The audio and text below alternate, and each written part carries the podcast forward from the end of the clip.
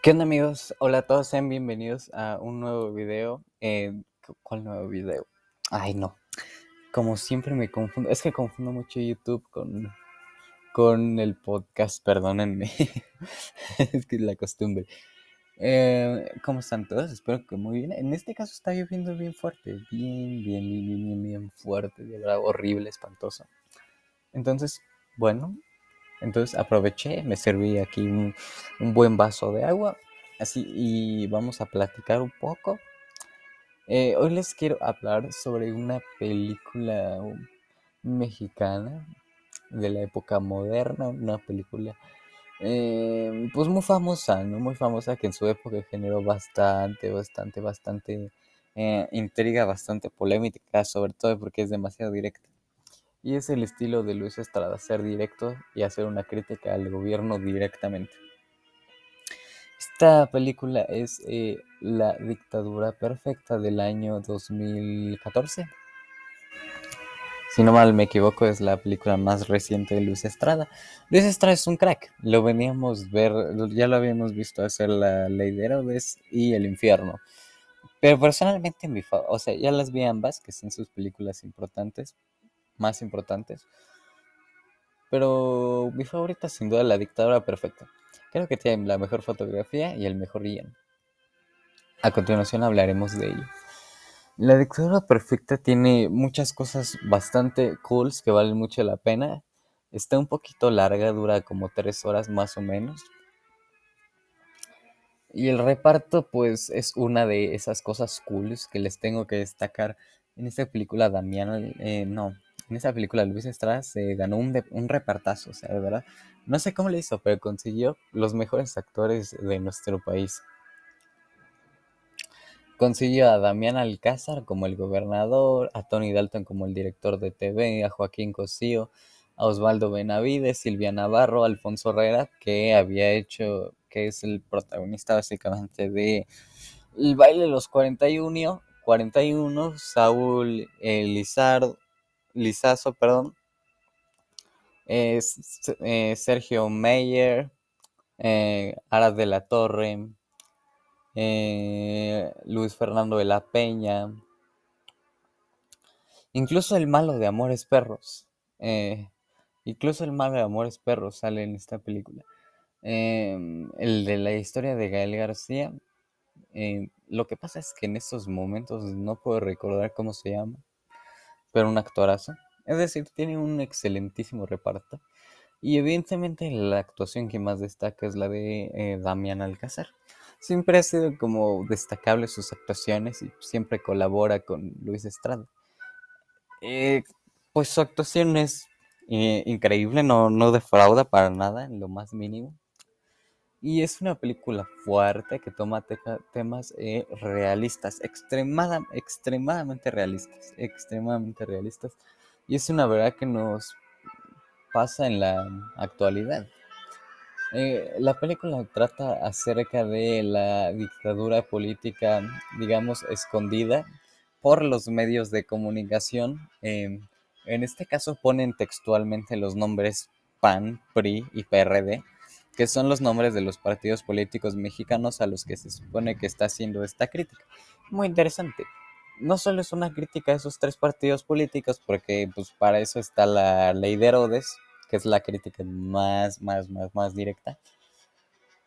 Pero es una crítica más que nada, yo creo, a los medios de comunicación. Porque muchos de estos eh, problemas pues están basados en hechos reales la desaparición de la niña y que le dieron mucha, mucha, mucha, mucha, eh, mucha notoriedad los medios de comunicación para esconder a, las cosas que hacían los políticos, pues está basada en un caso real de México que se llama Paulette. Paulette, se llamó Paulette. Y fue una niña que desapareció. Independientemente de que sea cierto o falso, la encontraron debajo de su cama muerta, creo. No, no recuerdo bien, creo que sí muerta. Entonces estuvo muy extraño ese caso. Y los medios de comunicación pues se encargaron de darle extrema, extrema, extrema, extrema, extrema visibilidad. Esto fue como por ahí del 2010, 2011, 2012, más o menos por ahí. mm, bastante curioso. Lo, evidentemente es una clara crítica a Enrique Peña Nieto, ¿no? Que se ve textualmente Sergio Mayer. Textualmente se peina como él, habla como él, dice las mismas cosas que él. Eh, es decir, pues es clara la. La. La pues esta, la, la esta, pues la crítica. Muy directa, muy directa. Em, ahora vamos a analizar eh, un poco como película. El guion es bueno, el guion es excelente, creo que es lo que más descata, de, destaco, perdón. Es, una sátira, es, está muy buena la crítica, porque es como humorística, pero a la vez te hace darte cuenta que pues es verdad, es verdad lo que están hablando es verdad. Aún así es una crítica, este, pues hilarante, llega a ser hasta chistoso en algunos puntos y es como comedia, drama, sátira política, mm, bastante cool, bastante cool. Eh, la fotografía, pues eh, en general no soy fan de como fotografía eh, Luis Estrada. Sin embargo, puedo destacar algunas, algunos, algunas escenas como cuando están en en, ¿cómo es decirlo?, en la corte, o no, no recuerdo bien el nombre, perdonen ustedes, no sé mucho de política, definitivamente no es mi área fuerte, eh, pero cuando están como en la corte, cuando Peña Nieto está hablando con el presidente de Estados Unidos, bla, bla, bla, bla, bla, eh, bastante cool, bastante cool. Y bueno, las actuaciones igual eh, son maravillosas, como dije eh, la actuación de Demian Alcázar es este la que más vale la pena, creo yo. Es un actorazo. Yo creo que Demian Alcázar es de mis actores favoritos de nuestro país. Em, creo que es muy talentoso. Porque a pesar de ser como bajito, chiquito, estatura, así chistosito, pues sí, está como que sí te hace sentir cosas como risa, cosas así, ¿no? Es muy, es muy expresivo. Incluso me parece que están sobrevalorando un poco a Joaquín Cosío. Igual lo considero uno de los mejores actores de nuestro país, sin embargo no, no le daría tanto como Demian Alcázar. Definitivamente prefiero a Demian Alcázar. Y creo que está un pelín sobrevalorado Joaquín Cosío. Joaquín Cosío, espero y me perdonen la vida por decir esto. La paleta de colores es muy Luis Estrada, muy poco colorida, muy café, muy negra, muy... Eh, sobre todo muy café. En general las tres películas, El infierno, La ley de Herodes y La dictadura perfecta, son películas muy cafés. Y como el café es el color que menos me gusta, pues por eso. por eso están así, pues. Por eso están así el... El eso la fotografía, pues es muy café, muy sucia, muy, no sé, no, no me gusta tanto, no soy fan de ese tipo de fotografía, pero entiendo yo que puede darnos a entender la suciedad, la crueldad, todos esos aspectos como de nuestro país así oscurones. Respecto a la banda sonora es muy curiosa porque eh, usan puras música clásica, en toda la película es pura música clásica, de Rossini, de eh, Molto Vivace, de Beethoven.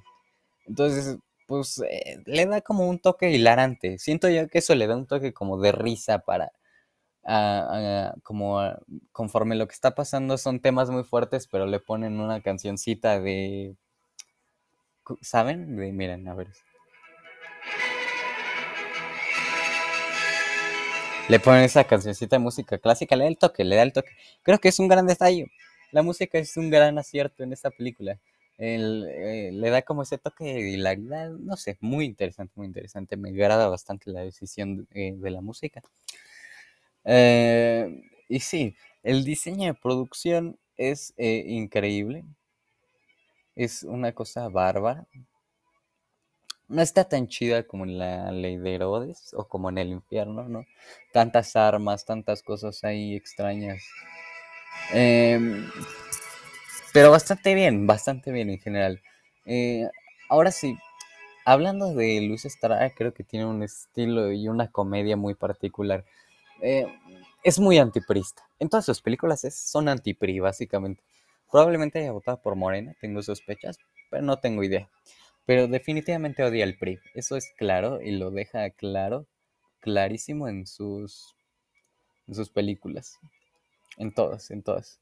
Siempre hay una crítica muy, muy, muy directa. Lo cual es. Mm, me llama bastante la atención, me llama bastante la atención.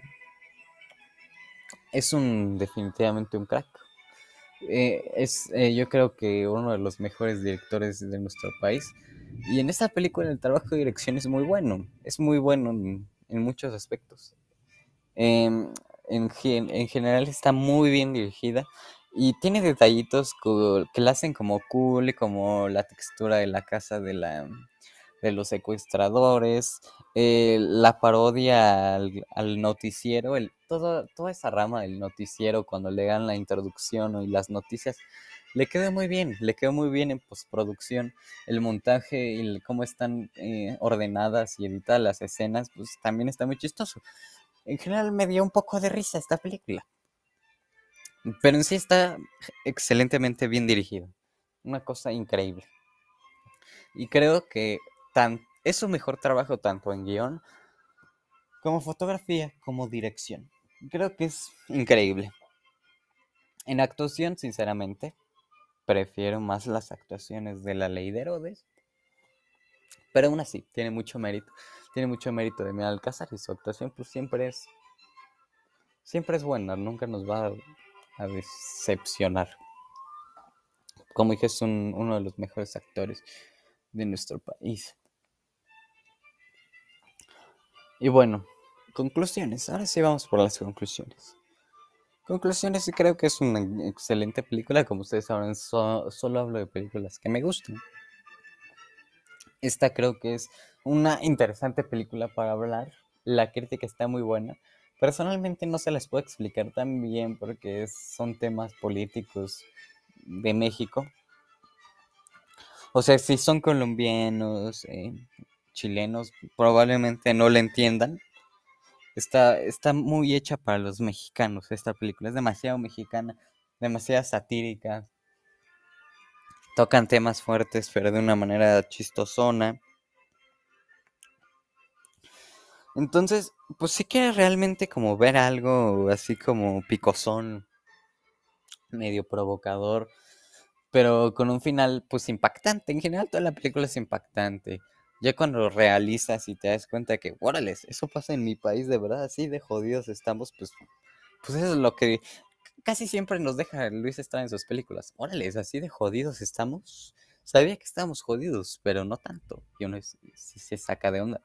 Vale mucho la pena, amigos. De verdad, vale mucho, muchísimo la pena. Creo que el guion es fantástico. Uno de los mejores guiones que he visto en una película, de verdad. Una cosa increíblemente bella. Yo creo que ese guion si lo pondría en mi top de guiones favoritos, de verdad es increíblemente una, ¿saben? Una obra de arte, una tremenda obra de arte. Eh, más allá de la violencia, más allá de todo, es que la crítica, la crítica es una cosa bárbara, una cosa increíble. Eh, la vi dos veces. De hecho, esa película ya la vi dos, dos, dos veces. Dos veces. Eh, una sola y una con mi mamá. Y es increíble. De verdad, increíble. Una cosa bella, bella. Eh, no está tan violenta como eh, la ley de Herodes. No está tan violenta como el infierno. El infierno se lleva la medalla de violencia, porque esta sí está violenta de verdad, o sea. Eh, torturas, cosas muy feas. esta no está tan violenta. Esta, se los prometo, no está tan violenta. Sí toca temas fuertes, pero no tanta violencia explícita, a eso me refiero. Es violencia de otro tipo, manipulación, corrupción. Toca más esos temas, corrupción, este, manipulación, eh, más que asesinatos en seco, torturas y cosas así. Y bueno, vale mucho la pena, amigos, de verdad. Si tienen tres horitas disponibles, y quieren ver cine mexicano del bueno y no películas de Omar Chaparro, Personalmente me gusta No Manches Frida. Pero eso es un secreto. Eso es un secreto, es mi gusto culposo. pero es un cine mexicano que vale la pena. La, dictadura perfecta. Véanla, véanla. Y bueno, sin nada más que decir, y llegando a los 15 minutos de podcast, agradezco mucho eh, su, su tiempo, si se quedaron hasta acá, agradezco mucho todo. Así que nos vemos en el siguiente podcast. Hasta la próxima, bye.